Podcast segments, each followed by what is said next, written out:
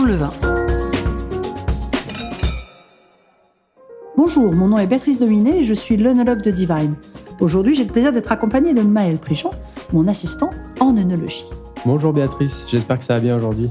Écoute, ça va très bien, toujours très bien quand je parle de vin ou de spiritueux. Ah, c'est intéressant que tu parles de spiritueux. D'ailleurs, j'allais te poser la question, en fait, c'est quoi vraiment un spiritueux, en fait? Eh ben, Un spiritueux, c'est en fait, ça se dit d'une boisson qui contient un fort pourcentage d'alcool, comme l'armagnac, le cognac, le whisky, le gin, globalement souvent autour de 40% volumique, ce qui fait évidemment une assez grande différence par rapport au vin. Ouais, c'est vrai que les vins sont souvent aux alentours de 12-13 degrés euh, dans la grande majorité. Et alors, du coup, la différence euh, pour arriver à ces degrés-là, quelle est-elle en fait?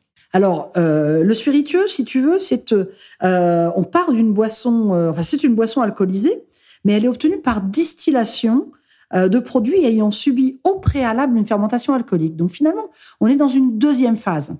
Quand on parle vin, c'est la transformation des sucres présents naturellement en alcool grâce euh, aux levures. Et comme tu l'as très bien dit, se retrouve un produit aux environs de 12, 13, 14 degrés. Évidemment, il y a quelques cas un petit peu différents quand on parle de vin doux naturel.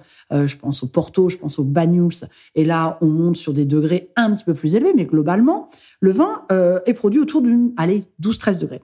Quand on parle de spiritueux à 40, forcément, eh ben, il y a une étape supplémentaire. On ne serait pas capable de faire un spiritueux de 40 degrés avec une fermentation alcoolique simple. Et puis c'est vrai qu'on arrive dans ces 40 degrés. Alors à la base, il me semble que ça arrive quand même assez donc aux alentours de 70-75 degrés.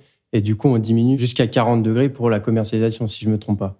Oui, oui, c'est tout à fait. Dans d'autres podcasts, on parlera un petit peu plus technique et on reviendra sur la, vraiment les principes de distillation, euh, ou soit avec l'alambic à repas, soit les alambics à colonne, juste comme ça un petit un petit clin d'œil sur les, techniques.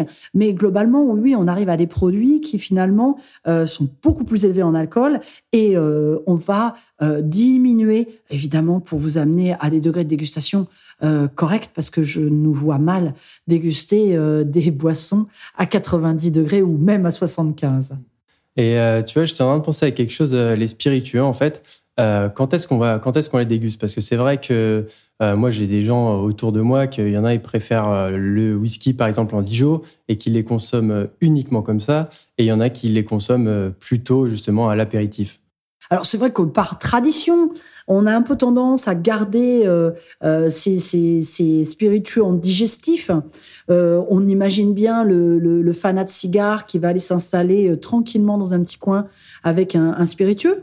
là où il faudra faire attention, et tu parlais de conditions de dégustation, je peux pas m'empêcher avec Divine évidemment et, et le process qu'on a développé de repenser toujours aux températures de dégustation qui sont importantes et à l'oxygénation. On a euh, pensé qu'une bouteille de spiritueux, elle pouvait rester euh, à un temps assez important euh, ouverte, et en fait non.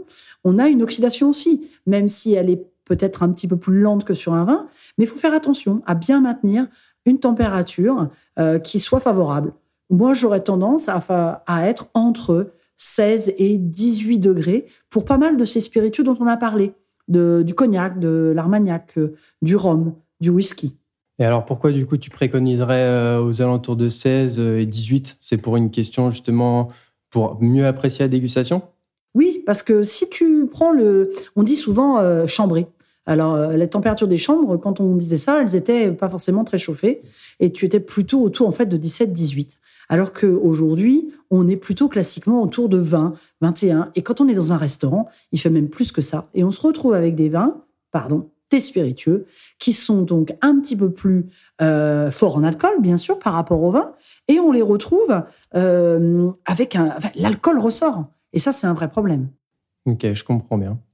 Et tu parlais de digestif, mais tu sais, moi, j'ai allez, on est dans le 44, on va faire un petit clin d'œil à Mathieu Guibert, qui est à Anne de Bretagne, à la Plaine-sur-Mer. Et moi, je me souviens d'un très beau repas chez lui où euh, il propose une association autour du whisky et des huîtres. Donc finalement, euh, le whisky, mais euh, comme d'autres choses, peuvent avoir leur place aussi bien en apéritif euh, qu'en digestif, voire pendant un repas. Alors évidemment, ça nécessite peut-être d'être sur place, euh, de peut-être pas prendre la route beaucoup derrière, mais en fait, ce sont des produits qui peuvent être consommés à différents moments de la journée. Eh ben, en tout cas, merci beaucoup, Béatrice, pour toutes ces précisions. Mais écoute, c'était un plaisir et c'est vrai que n'hésitez pas à découvrir peut-être d'autres moments de dégustation autour des spiritueux. Très bonne journée à tous. À bientôt.